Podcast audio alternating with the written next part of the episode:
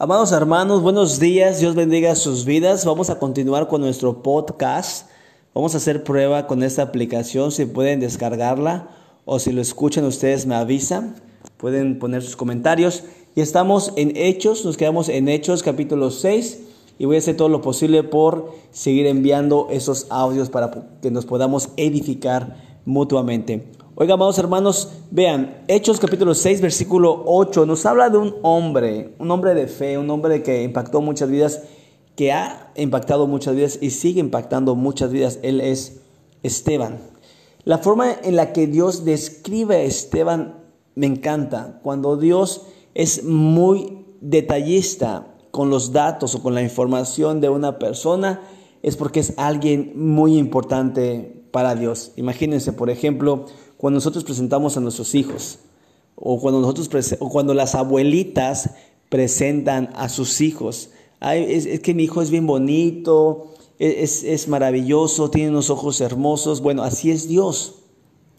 Dios cuando presenta a esos hombres de fe, los detalla. En este caso, en capítulo 6, versículo 8, Dios es muy detallista con Esteban.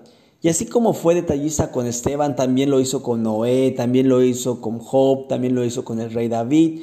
Cuando héroes de la fe eran de suma importancia para Dios y que nos iban a enseñar mucho a nosotros, Dios era muy detallista. Miren cómo describe a Esteban. Dice la Biblia, Esteban, hombre lleno de la gracia y del poder de Dios. Muy interesante, porque dice, Esteban, hombre lleno de la gracia y del poder de Dios. Muchos hombres y mujeres fueron llenos de la gracia y del poder de Dios, pero quiero decirles algo.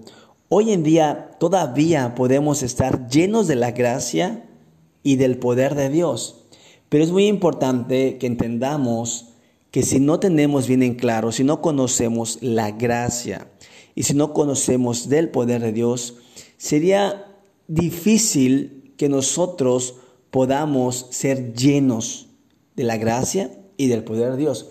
Para que nosotros seamos llenos, necesitamos tener bien en claro qué es gracia, qué es el poder de Dios. Yo creo que muchos lo hemos experimentado, nada más que no lo hemos tomado en cuenta o no le hemos dado la importancia que deberíamos de darle a la gracia y al poder de Dios. Te comparto brevemente, mira, gracia es lo que Dios te da sin merecerlo. Gracia es lo que Dios nos da sin que nosotros lo mereciéramos. Es la gracia de Dios. Por ejemplo, dice la Biblia que Dios envía el sol, sus bendiciones, para justos e injustos. Dios demuestra su gracia para todos. Por lo tanto, gracia es lo que Dios nos da sin merecerlo. Por ejemplo, no merecemos la vida, hermanos, la realidad. No merecemos la vida porque somos muy pecadores, porque siempre nos inclinamos a hacer lo malo, incluso muchas veces provocamos la ira de Dios. Pero recuerden que Lamentaciones 3:23 dice que Él renueva su amor todos los días. Todos los días renueva su amor para con nosotros porque nos ama. Así nos demuestra su gracia. Por ejemplo, si uno de nuestros hijos se porta mal, pues lo vamos a seguir amando.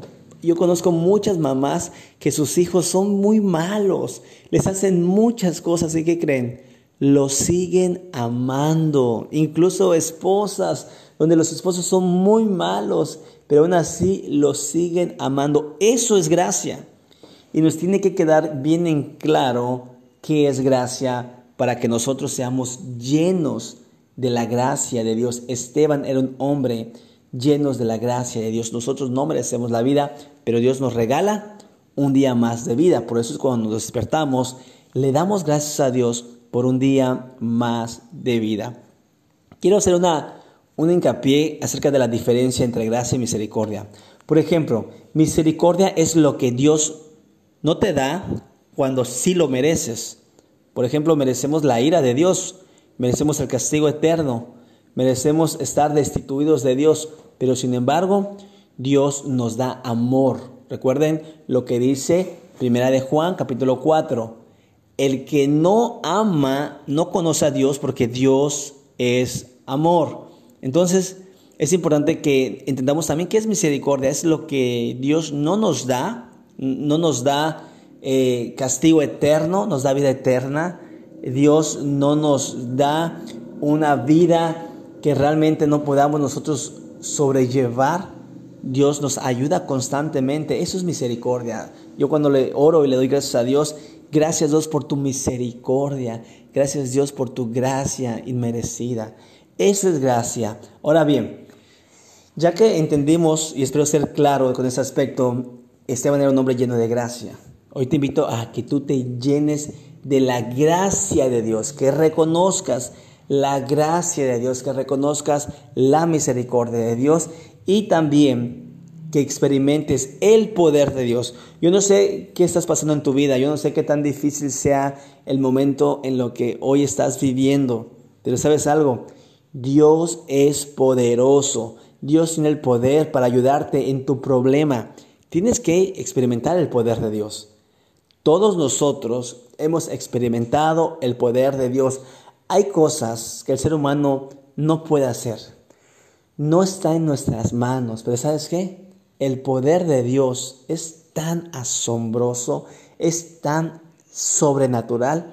Yo en lo personal como su pastor he experimentado milagros, amados hermanos. De verdad, hemos visto milagros, hemos visto vidas transformadas, todo para la gloria de Dios. ¿Por qué? Porque hemos experimentado el maravilloso poder de Dios. Por eso el apóstol Pablo cuando dice, pónganse, Efesios 6:10, pónganse toda la armadura de Dios, revístanse con ese poder de Dios. Lo que hace la armadura es que nos cubre con el poder de Dios. Por lo tanto, querido hermano o amada hermana, eh, familia sirviendo con pasión.